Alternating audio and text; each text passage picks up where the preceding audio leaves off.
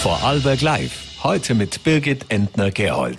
Die Vorfreude steigt. Es wird sportlich. Herzlich willkommen bei einer neuen Ausgabe von Vorarlberg Live. Doch bevor wir zum großen Vorarlberger Derby zwischen SCR Altach und Austria Lustenau schauen, darf ich auch noch darauf hinweisen, dass wir auf ein weiteres Thema blicken werden, nämlich auf das Thema grünes Marketing und die Frage, was Unternehmen tun können, um zu mehr Nachhaltigkeit beizutragen. Dazu darf ich später mit dem Experten zu grünem Marketing und Lektor Reinhard Herock sprechen. Jetzt aber kommen wir zu dem Großereignis dieses Wochenendes. Dabei werfen wir heute vor allem den Scheinwerfer auf die Altacher Fußballer und Fans der Mannschaft hatten es ja nicht unbedingt sehr einfach in den vergangenen Wochen und Monaten. Zuerst der drohende Abstieg, dann der fehlende Trainer, dann der zurückgetretene Sportdirektor, die durchwachsene Saison beziehungsweise der Saisonstart. Und jetzt soll alles wieder aufwärts gehen, weil es gibt auch einen neuen Sportdirektor, Georg Festetitsch, und den darf ich heute bei mir im Studio begrüßen. Einen schönen guten Abend. Guten Abend, danke für die Einladung. Sie sind ja mittlerweile zehn Tage im Amt als Sportdirektor. Was können Sie denn nach dieser kurzen Zeit zur Mannschaft und auch zur Atmosphäre sagen?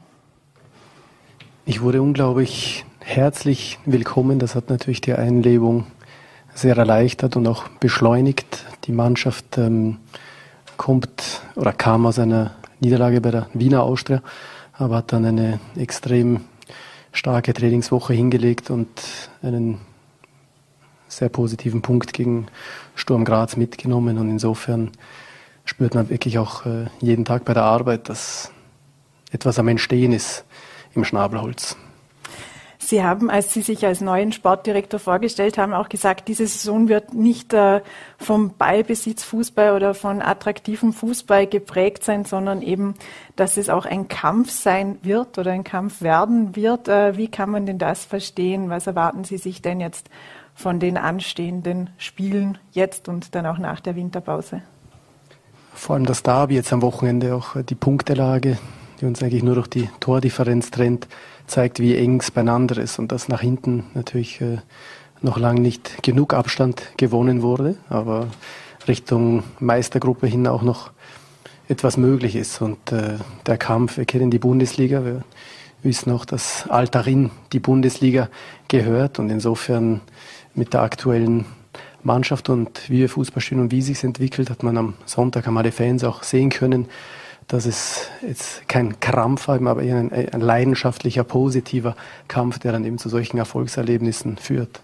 Wie viel ist denn äh, in Ihren Augen noch möglich? Also die, das Start der Saison war ja relativ durchwachsen. Die vergangenen Spiele liefen dann schon besser. Mittlerweile liegt der SC Altach auf Rang 9. Wohin soll es denn gehen, bestenfalls am Ende der Saison?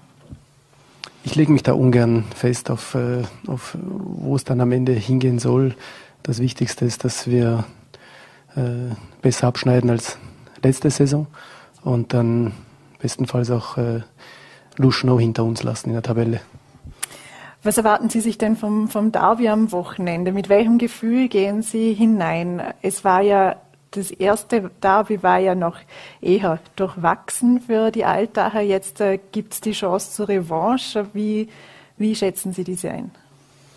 Ich habe das erste Derby am Fernsehen miterlebt und war extremst beeindruckt, was die Altacher Jungs an Choreografie vorbereitet hatten und freue mich da vor allem jetzt einmal auf eine echte Überraschung am, am Samstag auswärts.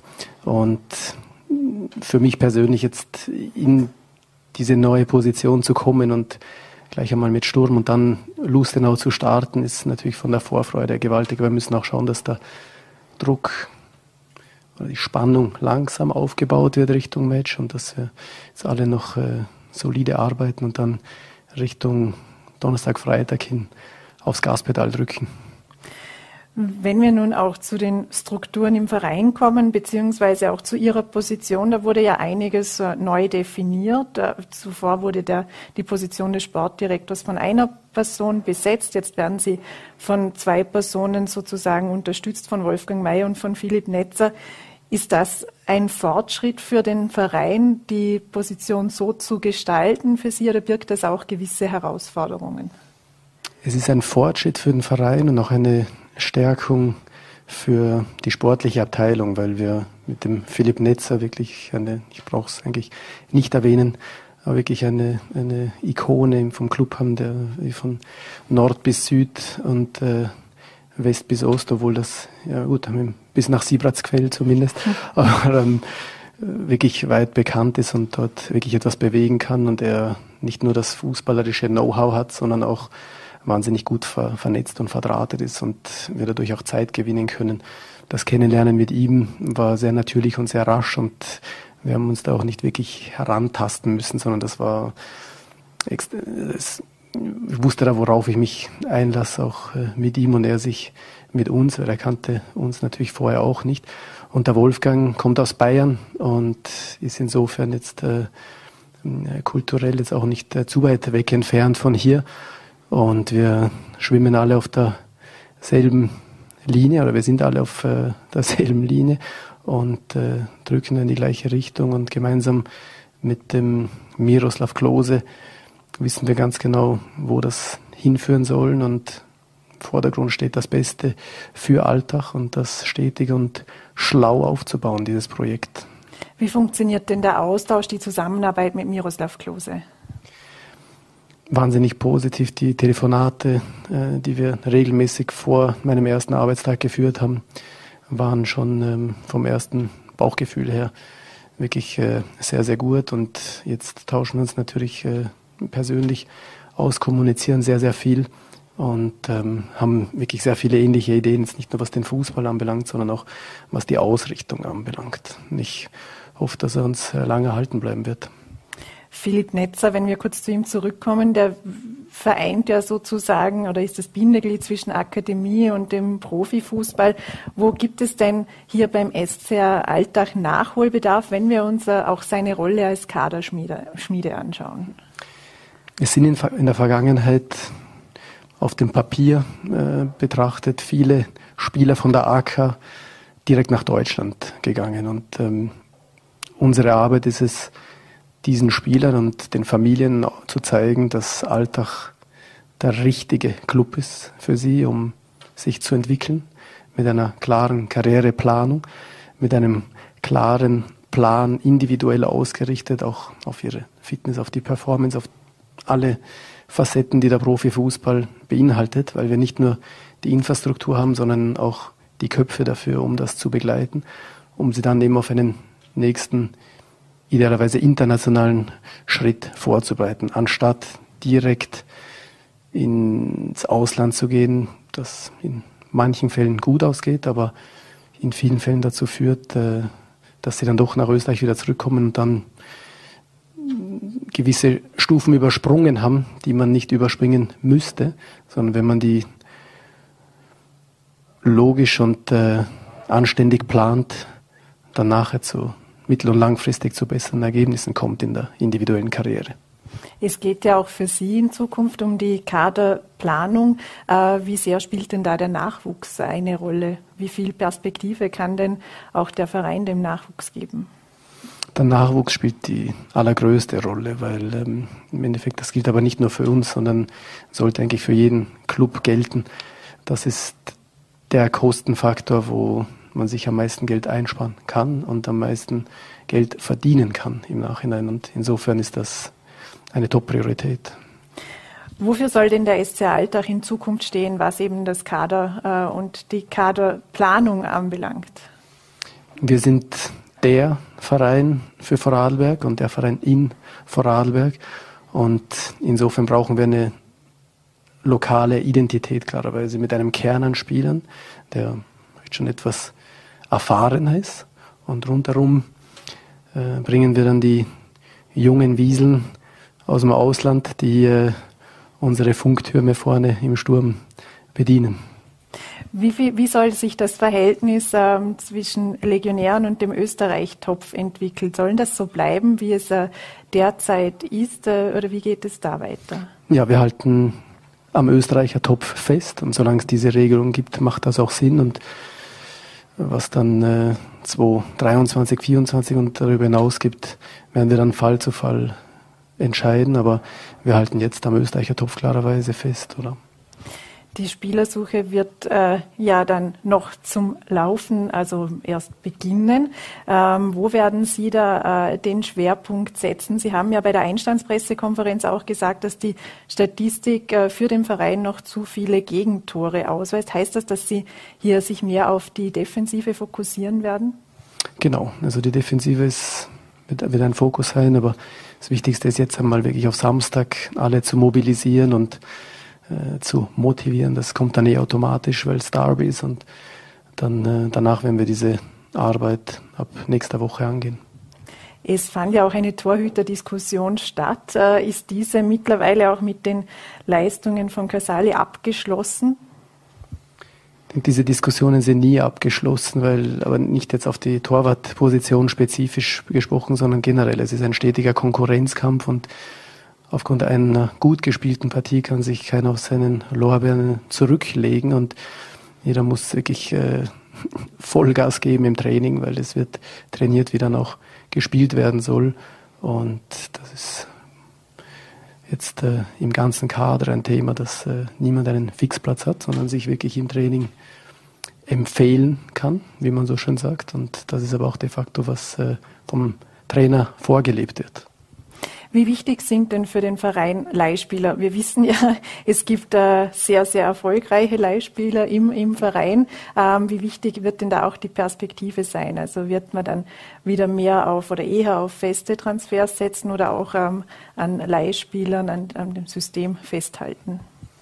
Wir werden uns auf die Transferart einlassen, auf die für den Verein die beste ist. Es gibt manchmal Spieler, die einfach nur in Form einer Leihe zu verpflichten sind und wenn das dann Sinn macht und wir auch, jetzt sagen wir, nicht nur rein ausbilden für jemanden, sondern da auch äh, partizipieren können an seiner Entwicklung, dann ist das sicher ein Modell. Also ich persönlich bin da relativ resistent gegen welche Form es ist. Natürlich die, der fixe Transfer ist die eine Sache und äh, mittelfristig eine gute Sache. Aber um an wirkliche Kaliber teilweise heranzukommen, führt manchmal kein Weg vorbei an der Leihe, aber da gibt es auch kreative Möglichkeiten, die dann für alle Parteien inklusive dem Spieler äh, schön zu gestalten. Sie haben ja in den vergangenen Jahren schon sehr viel Erfahrung gesammelt, unter anderem eben mit Ihrer Arbeit bei der AS Monaco. Ähm, was, was ähm, haben Sie sich denn da auch mitgenommen? Was lässt sich denn da für Alltag anwenden an Erfahrung? Alltag ist, jeder Verein ist ein ganz anderes Pflaster und hat verschiedene äh, Notwendigkeiten, Situationen, die man, die man vorfindet. Das heißt, man wird nie eins zu eins anwenden können, was man vorher irgendwo gesehen hat. Man kann sich inspirieren. Ich habe mit einigen Sportdirektoren gearbeitet, die äh, in großen Vereinen waren und heute auch in großen Vereinen sind und aus verschiedenen Kulturkreisen kommen und da kon konnte ich mir viel Gutes und auch manches weniger Gute äh, anschauen und beobachten und dann für mich selber mit meinen eigenen Ideen das, das, dieses Gesamtbild erstellen und weiß aber, dass hier und habe jetzt auch schon gespürt in den ersten zehn Tagen hier, dass es hier ein ganz eigener äh, Stil gefragt äh, sein wird. Das ist gut, was ich erlebt habe und war wahnsinnig spannend und die Zeit in Monaco war wirklich gewaltig. Aber ähm, ist, äh, ich denke jetzt in meinen Entscheidungsprozessen nicht daran, äh, die ganze Zeit an, was damals wie wer gemacht hätte, sondern ich habe das schon intus und ähm, auch mit dem Christoph Lengle, der ein wahnsinnig guter Sparringpartner ist und mit dem man sich toll austauschen kann über wie was äh, zu machen ist, ähm, wird das jetzt ein ganz eigener Weg sein. Können Sie diesen eigenen Stil, den Sie angesprochen haben, der hier gefordert äh, sein wird, können Sie den irgendwie in Worte fassen oder umschreiben? Wenn ich Worte dafür finden müsste, dann wäre es ähm, Ehrlichkeit, Präzision und Zuverlässigkeit. Sie waren ja im Jahr 2006 das erste Mal in Alltag, wenn ich das richtig nachgelesen habe, damals aufgrund eines Transfers. Was haben Sie aus dieser Zeit noch in Erinnerung? Ich durfte das letzte Woche beim Mitgliederabend, also den Ehrenamtlichen am Mittwochabend, der jeden Mittwoch stattfindet, im Schnabelholz ähm, kurz erwähnen, weil es wirklich unvergesslich war damals. Ähm, es hat geschüttet in Strömen. Es war das Match, äh, Heimspiel gegen Mattersburg am Tag danach. Und es waren damals die Kabinen, zwischen den Kabinen und dem Spielfeld war so ein kleiner Erdhügel, über den man drüber marschieren musste, um aufs Spielfeld zu kommen. Und auf diesem Hügel drauf war eine Ballpumpe. Und äh, der damalige äh, Goalie hat dort die Bälle aufgepumpt und es hat wirklich äh, wie aus Kübeln geregnet. Und das Ganze, also man erkennt es noch teilweise wieder, aber es ist alles unglaublich gewachsen. Und ähm, den Campus gab es nicht, die ganzen Trainingsfelder waren in der Form nicht da, die Tribünen waren in der Form noch nicht da. Und es war so unvergesslich, dass ähm, ich natürlich schon viele Reisen gemacht und viele Stadien gesehen. Und den höchsten Fußballplatz, der übrigens auch hier äh, Europas, der auch hier um die Ecke ist. Und man sieht viel, aber dieses Erlebnis von damals, diesen wahren Fußball, damals in einer Transitionszeit, wo viele neue Stadien ähm, am Entstehen waren und in vielen dieser Stadien hat man ja oft den Eindruck, dass man fast in einer Klinik ist, weil die sich alle von innen ähneln und äh, gleich gebaut sind. Aber äh, hier die Cashpoint Arena, der Schnabelholz, hat eine ganz eigene Seele. Und ja, wenn es dann so ist wie am Sonntag äh, und äh, ein volles Haus ist und da wirklich die Stimmung aufkommt und gespielt wird, dann, dann wird man leicht sentimental, ja. Aber heute eine ganz andere Welt als damals. Es ist noch dieselbe Welt, aber ähm, sie hat sich einfach weiterentwickelt und ist angepasst an, an die Standards, die es heute braucht zum Arbeiten. Und das ist auch einer der Gründe, ähm, warum Alltag jetzt äh, dieses, diese neue Zeitrechnung mit, äh, mit viel Freude äh, gestalten wird. Wie geht es Ihnen denn persönlich jetzt mit Ihrem neuen Lebensmittelpunkt Alltag, äh, Schrägstrich Vorarlberg? Ich kenne Vorarlberg schon gut von vorher. Ich habe es immer genossen, bin äh, auch mit Riebel, Mais Müsli und, äh, und äh, dem Vorenburger Oberländer äh, Bier. Also eine Flasche habe ich mitgenommen, meistens zurück nach Monaco im Auto. Jetzt ist alles da. Ich weiß, wie es schmeckt. Ich weiß, wie es, wie es sich anfühlt. Ähm, es ist eine herrliche Gegend, die ich nicht viel Zeit haben werde zu entdecken, aber meine Familie und ich fühlen uns wahnsinnig wohl da und ähm, es ist ein ganz spezieller Ort im Endeffekt. Es gibt einen Aussichtspunkt oben vom Fallenberg. Wenn man runterschaut, hat man den Eindruck, dass sich wirklich das Ganze zieht von, von Feldkirch bis zum Bodensee und dass das eine riesenkompakte Stadt ist. Aber wenn man dann unten ist und durchfährt und so viel Grün ist und ähm, ausschließlich gute Erfahrungen gemacht mit den Menschen, die wahnsinnig hilfreich und, und, und freundlich sind. Und ja, es macht, äh, macht echt wahnsinnig Spaß, zur Arbeit zu fahren und, äh, und dieses Klima hier äh, miterleben zu dürfen und hier arbeiten zu dürfen. Sie sind ja in Kitzbühel aufgewachsen und waren da ja auch als Nachwuchsskiläufer unterwegs, einmal sogar als Vorläufer auf der Streif. Ähm, warum hat Sie denn äh, der Fußball dann am Ende doch mehr fasziniert als der Skisport? Als ich 15 Jahre alt war, habe ich in der Schule damals im Lycée Français in Wien einen Fußballclub gegründet für die Wiener äh, Schülerliga und habe damals Mercedes-Benz als Sponsor äh, an Bord geholt und habe damals gespürt, dass da irgendetwas geht oder anders ist als in, in anderen Sportarten. Dass ähm, nicht nur aufgrund der, der, Massen, die, die zuschauen und dieser, dieser Emotionen, die, die, die, die den Sport verfolgen, sondern auch auf der wirtschaftlichen, auf der Geschäftsebene. Und das hat dann so sich langsam entwickelt und äh, es war immer klar, dass das der Sport ist, den man grenzüberschreitend wirklich bis äh, an die hinterste Ecke der Welt äh, die weiteste Reise hat mich nach Dalian geführt in China an die nordkoreanische Grenze und dort haben wir Fußball gesprochen bis ins tiefste Detail. Und das gibt's halt nur im, im Fußball. Und das ist die faszinierende Seite, dass man im Endeffekt an einem unglaublichen Pool an, an HR, äh, aus einem Pool an HR schöpfen kann für den Fußball dass es ähm, natürlich sehr äh, wirtschaftlich getrieben ist, aber auch noch sehr emotionsgeladen ist, wie man jetzt auch eben spürt vor dem Samstag, dass es eben nicht nur äh, um das eine Thema geht, sondern jetzt äh, das Ländle mobilisiert wird und äh, am Samstag alle ihre Farben zeigen können. Und das ist das, was am Fußball so gewaltig ist.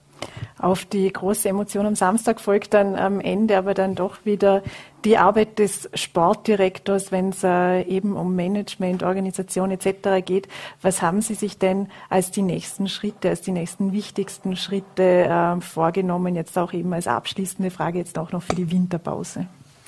Ich bin jetzt noch in der Kennenlernphase vom Verein, lerne auch die Mannschaft noch im Detail kennen und wir werden jetzt ähm, gewisse Scouting-Prozesse, Kaderplanungsprozesse äh, langsam beginnen umzusetzen und im Ländle wirklich äh, Spiele besuchen und Spieler besuchen und äh, dann auf den Winter hin uns sporadisch verstärken, damit wir wirklich mit frischem Elan in den Jänner reingehen können, ein anständiges Trainingslager machen können und ja, es kommen dann noch so viele Sachen dazu, aber ich glaube, das würde jetzt die Sendezeit sprengen, wenn ich Ihnen das alles erzählen würde. Da planen wir gleich den nächsten Besuch. Jetzt einmal äh, viel Erfolg für das anstehende Derby und herzlichen Dank für den Besuch im Studio. Vielen Dank. Und welches Unternehmen will sich nicht schmücken mit Erfolg, aber auch damit nachhaltig zu arbeiten für seine Mitarbeiter, für die Umwelt und natürlich auch für seine Kundschaft? Das Green Marketing, grüne Marketing verfolgt dabei gleich mehrere Ziele und entgegnet vor allem dem, was offenbar in den vergangenen Jahren im Marketing falsch gelaufen ist. Davon ist der Experte Reinhard Herock überzeugt. Nun darf ich ihn bei mir im Studio begrüßen. Einen schönen guten Abend. Ebenfalls. Danke für die Einladung.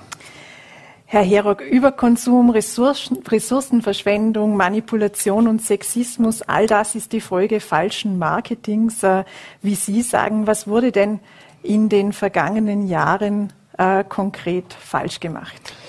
Na, ich glaube, mit Marketing, beim Marketing geht es natürlich ja immer in erster Linie darum, dass man einfach mehr Dinge verkauft. Ja, und diese Übertreibung des Marketings hat einfach dazu geführt, dass es immer schneller, immer höher, immer mehr geht. Und einfach dieser Gedanken, diese Gedankenwelt hat uns einfach dazu geführt, dass wir auf der einen Seite in diese Klimakatastrophe ähm, geschlittert sind, aber auf der anderen Seite merken wir auch einfach am Ende des Tages, dass wir einfach immer weniger Ressourcen haben. Und drittens, nicht alle Menschen können an diesem Marketingspiel teilnehmen, weil sie einfach nicht die Mittel zur Verfügung haben, um all die verlockenden Dinge sich einfach kaufen zu können. Und da braucht es einfach dann neue Ansätze. Wie kann denn jetzt eben Green Marketing dieser neue Ansatz sein, dieses grüne Marketing? Prinzipiell Marketing braucht es wahrscheinlich immer, auch für grüne Ideen, auch für grüne Produkte und grüne Services. Wenn wir von grünen Marketing, Green Marketing sprechen, dann sprechen wir auf der einen Seite von Vertrauensmarketing und auf der anderen Seite geht es auch darum, Transparenz zu zeigen. Transparenz, was die, was die Produktion betrifft, was den Umgang mit Mitarbeit Mitarbeiterinnen und Mitarbeitern betrifft. Das sind so zwei wesentliche Punkte. Und im Green Marketing, da sprechen wir nicht nur über schöne, bunte Bilder, sondern wir lassen auch Fakten und Daten sprechen. Das ist, glaube ich, sehr wesentlich. Mehr Menschen wollen einfach wissen, unter welchen Bedingungen produziert wird, wo produziert wird, wie produziert wird, wer produziert wird. Ich glaube, das sind genau die Fragen, die einfach immer mehr Menschen ähm, fragen und vor allem äh, Sie suchen hier einfach ganz, ganz konkrete Antworten, die Sie in Ihre Entscheidungen, wenn es darum geht, neue Produkte zu kaufen, einfach mit einfließen lassen wollen. Worauf geben Sie denn auch oder worauf gibt man den Unternehmen dann auch die Antwort durch das Green Marketing? Ist es jetzt eben so, dass man die Antwort dafür liefert, grüne Produkte äh, zu verkaufen oder eben auch äh, Unternehmen dabei hilft, unterstützt, grüner zu werden und das dann auch entsprechend zu vermarkten? Sie haben es, glaube ich, richtig angesprochen. Ich glaube, wir leben gerade in einer wirklich sehr spannenden Transformationszeit. Wir ändern uns. Immer mehr Unternehmen kommen drauf, dass das Thema Nachhaltigkeit wichtig ist. Nicht nur aus einer Marketingbrille heraus, sondern sie spüren, Veränderung ist notwendig, um einfach ja die nächsten Jahre, die Zukunft meistern zu können. Sie denken darüber nach, wie Produkte nachhaltiger gestaltet werden können, wie Services grüner gestaltet werden können. Und das ist einfach auch der Weg, den Unternehmen gehen wollen und sie wollen bei diesem Weg auch begleitet werden. Es gibt die anderen Unternehmen, die haben schon grüne Produkte, nachhaltige Produkte und andere sind so auf dem Weg. Ja? Und da ist es auch gut und entscheidend, dass man diese Unternehmen begleitet und ihnen einfach sie unterstützt und inspiriert und motiviert, diesen Weg einfach ganz, ganz konsequent weiterzugehen. Geht es da am Ende ähm wieder um Gewinnmaximierung? Also wenn Sie auch aus, äh, aus dem Alltag, äh, wenn Sie da überlegen, gibt es Unternehmen, die diesen Weg nur wählen, weil sie wissen, das ist das, was der Konsument, was der Kunde, die Kundin äh, will? Oder, oder gibt es denn auch Unternehmen, das wird wahrscheinlich beide, beide Seiten geben, die eben voll davon überzeugt sind, mhm. aber einfach noch nicht genau wissen, wie sie in die richtige Richtung gehen? Ich, ich glaube, es ist immer wieder so ein Weg. Ja entscheidend ist, dass man diesen Weg einschlägt und einfach irgendwie startet. Ja. Ich glaube, das ist, das erkennen einfach immer mehr Unternehmerinnen, Unternehmer, dass sie das machen. Ja, weil Sie das Ge äh, Gewinnmaximierung angesprochen haben. Natürlich geht es für jedes Unternehmen, ob grün oder konventionell, es geht einfach ums Überleben. Man will mit den Gewinnen einfach investieren in die Weiterentwicklung, in Innovationen. Aber, und das ist, glaube ich, schon im Wesentlichen, das Thema Gewinnmaximierung steht nicht im Vordergrund. Im Vordergrund steht, ähm, ordentliche, grüne, nachhaltige Produkte für den, Produzenten, für den Konsumenten einfach zur Verfügung zu stellen und das auch in einem ja, fairen und sozialen Umfeld.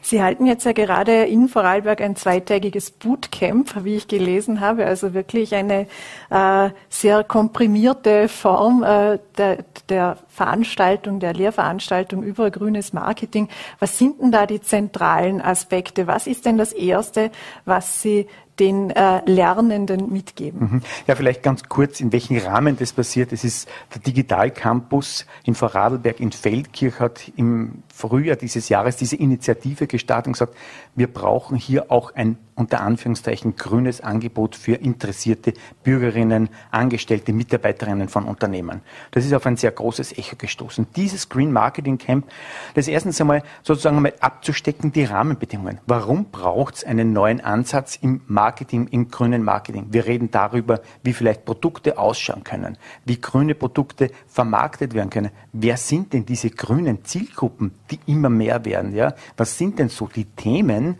die man ansprechen muss, äh, wenn es ums Marketing geht. Und das grüne Marketing ist mit Sicherheit etwas anderes als wir konventionelles Marketing. Wir sind da wieder ganz am Anfang. Ja.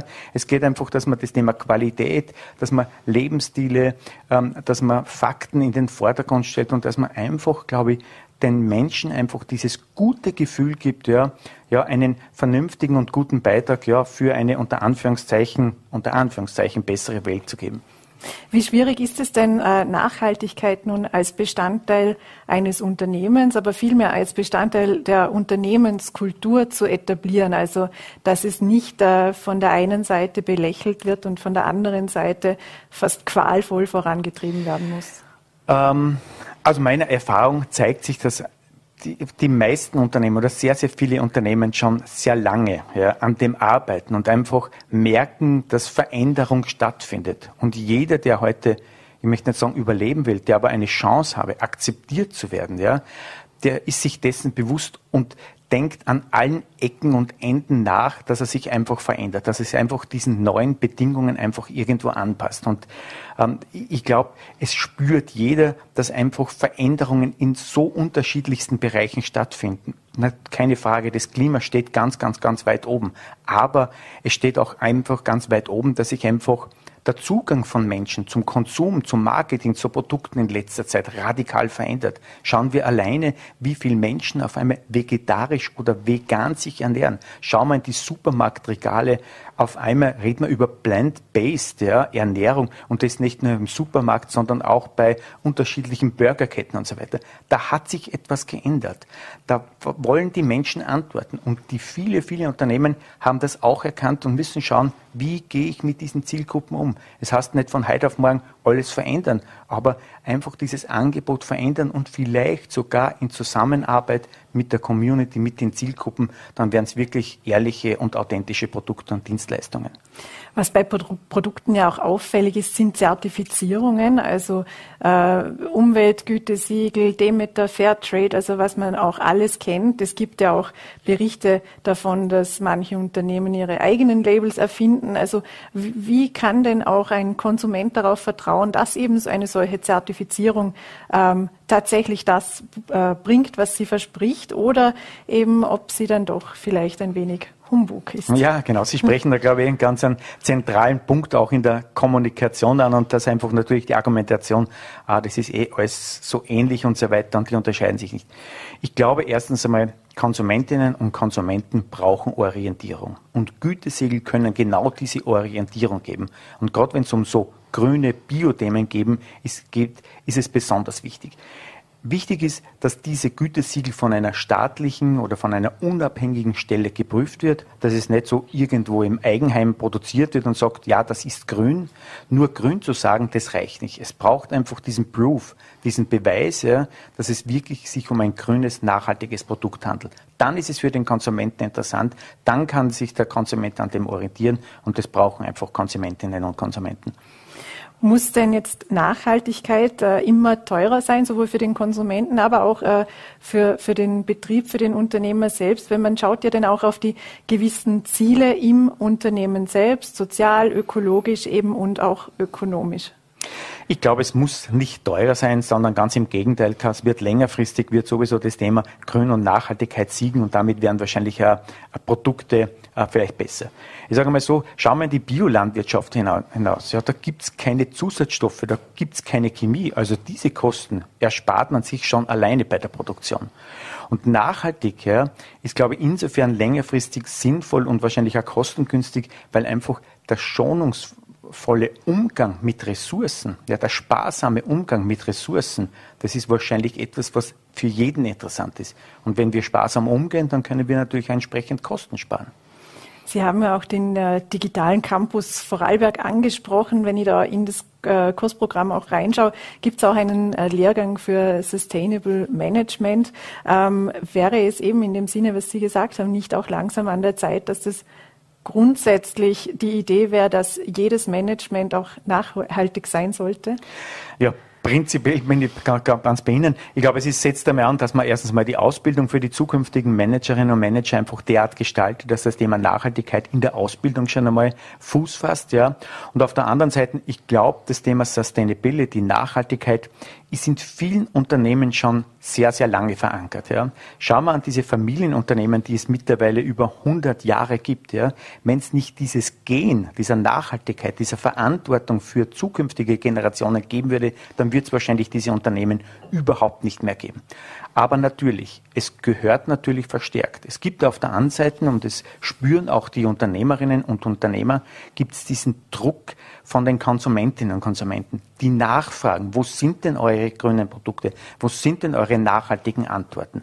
Auf der anderen Seite gibt es einen Gesetzgeber, der natürlich auch immer wieder strenger wird und mehr Gesetze ja, ähm, einbringt.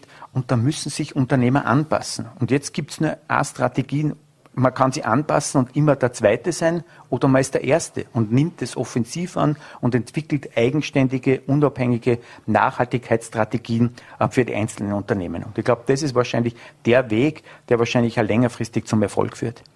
Was gibt es denn für Best-Practice-Beispiele in dem Bereich? Man sollte sich ja dann auch immer an den Mitbewerber mit orientieren. Wer, wer leistet da im Bereich Nachhaltigkeit besonders gute Arbeit? Puh, ich, wenn ich jetzt einmal an der Druckerei schaue, in Melk, die Druckerei Googler, die schon versucht, ähm, vor vielen Jahren mit dem Umweltzeichen zu drucken und die erste Druckerei mit Cradle-to-Cradle-Druck. Ja. Wenn ich an die Firma Sonnentor schaue, mit ein paar hundert Mitarbeiterinnen und Mitarbeiter, wo sie das rechnet. Wenn ich jetzt schaue, vielleicht einmal ähm, nach Deutschland und an Unternehmen Alnatura in der Lebensmittelproduktion, aber hier auch in Österreich gibt es so viele wunderbare Bio-Lebensmittel, Bio die genau ähm, die in diese Richtungen denken und agieren. Oder das Unternehmen Refurbed, ja, wo es darum geht, Produkten, in dem Fall technischen Geräten, Handys und, und, und, und Laptops ein weiteres Leben zu geben, die so weit reparieren, dass sie, und das ist der Unterschied, eine Garantie noch bekommen. Also es gibt da so viele Ansätze, unterschiedliche Ansätze, wie man agieren kann. Also gerade das Thema Kreislaufwirtschaft, ja, gibt ja den vielen Unternehmen neue Möglichkeiten, neue Chancen, erstens mal das eigene Business zu gestalten, aber vielleicht auch neue Geschäftsfelder zu entdecken. Äh, es redet jetzt jeder auch über den Klimaschutz. Es findet bekanntlich ja die Weltklimakonferenz derzeit statt. Die Politik vor allem, äh, die könnten, ähm, welchen Hebel haben denn Betriebe in diesem Bereich? Ja, ich glaube, der Hebel liegt so in, in dem Fall, wenn es um das Thema Klima geht, ist der Hebel natürlich bei allen Gruppen, bei allen Bezugsgruppen, ob jetzt Konsumentinnen, Politik und natürlich Unternehmen. Ich glaube, Unternehmerinnen und Unternehmer haben das, glaube ich, sowieso schon ähm, am stärksten erkannt, weil sie wissen einfach, das Thema Energie und CO2 ist mit Kosten verbunden. Ja. Und wenn einfach Unternehmerinnen und Unternehmer merken, die Kosten sind exorbitant, dann muss ich mir was einfallen lassen. Ja? Dann kann ich nicht in dieser Art und Weise weiterwirtschaften, sondern muss halt versuchen, hier Kosten zu sparen. Und es ist meistens ja in vielen Bereichen natürlich der Treiber Nummer eins, ja, dass man Veränderungen durchführt, wenn es einfach zu teuer ist, wenn wir es uns nicht mehr leisten können. Aber und das, glaube ich, kommt auch noch dazu. Ich glaube, viele Unternehmerinnen und Unternehmer sind auch mittlerweile sehr, sehr intrinsisch motiviert. Das sind ja nicht nur Unternehmer, das sind Menschen die das auch täglich spüren und sehen, was sich mit unserem Klima tut. Die tragen das in ihr Unternehmen hinein und spüren das und wollen einfach auch dieses Gefühl und einfach dieses Verantwortungsbewusstsein ins Unternehmen bringen. Da braucht es nicht immer Gesetze, sondern einfach, da braucht es wirklich dieses ganz, ganz positive Verantwortungsgefühl. Inwiefern könnte nun auch die Politik dennoch ähm, die, die, den Umstieg sozusagen, wenn es einen, einen benötigt, fördern. Wir kennen sie aus der Landwirtschaft, Sie haben die Biolandwirtschaft angesprochen. Mhm. Da ist der Umstieg doch auch äh, oft nervenaufreibend für die Landwirte und Landwirtinnen und auch mit äh, Kosten verbunden und wird denn auch teils gefördert. Sollte das äh, auf andere Bereiche auch ausgeweitet werden? Ich weiß nicht, um immer Förderung, natürlich Förderung ist wichtig, ob das immer der Weg ist. Ich glaube, Unternehmerinnen und Unternehmer brauchen eines, Ziele und vor allem Zielvorgaben. Ja? Das ist das, was Politik leisten kann und, und leisten muss. Ja? Unternehmer stellen sich relativ rasch an, wenn sie wissen, wohin die Reise gehen soll. Und sie re re relativ schnell um, wenn sie wissen, wohin die Reise geht. Ja? Und das ist, glaube ich, auf das es darauf ankommt dieses Zaudern und Zögern in der Politik, glaube ich, das ist das, mit dem Unternehmer überhaupt nicht umgehen können, weil sie brauchen Planungssicherheit, nicht nur für ein, zwei Tage, sondern einfach längerfristig. Und da ist, glaube ich, Unternehmen, glaube ich, am meisten geholfen. Politik muss Rahmenbedingungen sein, geben, ja, und die Rahmenbedingungen können durchaus streng sein. Die richten sich schon, die orientieren sich schon an diesen Rahmenbedingungen. Aber ein Zaudern und Zögern hilft keinem. Oder ein ständiges Ändern. Oder ein ständiges Ändern, genau, natürlich, das ist es genauso. Ja. Einen Satz, den ich mir noch von Ihnen notiert habe, ist, dass Sie überzeugt sind, dass wir, äh, dass ge gerade jetzt verantwortungsvolles Marketing gebraucht wird, um die notwendige Transformation in allen Lebensbereichen mhm. voranzubringen. Wir haben auch jetzt viel über die Nachfrage gesprochen, dass es diese eben gibt. Aber heißt das irgendwie auch, äh, dass die Veränderung, das Angebot dann auch wiederum zur gesteigerten Nachfrage an grünen Produkten führen könnte? Ich sage mal so zu diesem Satz, ich glaube, Marketing ist ja an sich eine coole Sache. Ist spannend und wir sind umgeben vom Marketing. In Zukunft wird es sein, auf, die Aufgabe des Marketings, ja, uns für neue, spannende, grüne Produkte zu inspirieren und zu begeistern. Um diese grünen Produkte auch so einen Zauber herzustellen, dass man sagt, genau das ist die Antwort. Ja.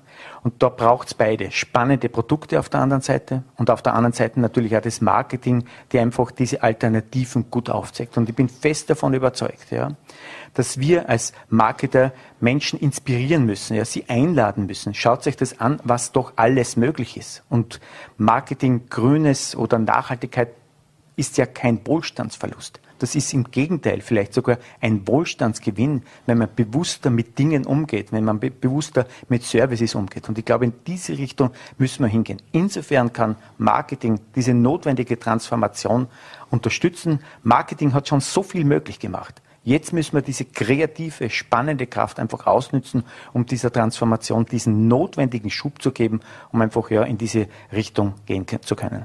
Was Sie ganz zu Beginn angesprochen haben, Marketing durch Vertrauen, Marketing aber auch durch Transparenz, äh, die wiederum Vertrauen schafft. Äh, in welchen Bereichen müssen denn die Unternehmen, Betriebe besonders transparent agieren? In allen Bereichen. In allen Bereichen. Ich glaube, das ist das, was Menschen mittlerweile verlangen. Das ist ein Gütesiegel, das ist ein Nachhaltigkeitsbericht, der leistet es schon. Ja? Vor verschlossenen Türen Menschen abweisen, das geht überhaupt nicht. Wir wollen, und ich glaube, mehr und mehr Konsumenten wollen wissen, wie und unter welchen Bedingungen wird produziert? Was kommt da an Zusatzstoffen hinein? Wie geht es den Mitarbeiterinnen in diesen Unternehmen? Das sind Fragen einfach, die man transparent legen will. Und ich glaube, das, damit hat man schon einen Punkt erreicht, wenn ich sage, ich öffne die Türen, ich mache nichts Schlimmes, ja. Schau dir das an, wie das bei uns über die Bühne geht, ja. Ich glaube, das ist ein ganz, ein wesentlicher ähm, und erster Schritt. Transparent ist, Transparenz ist natürlich nur ein Teil der Geschichte.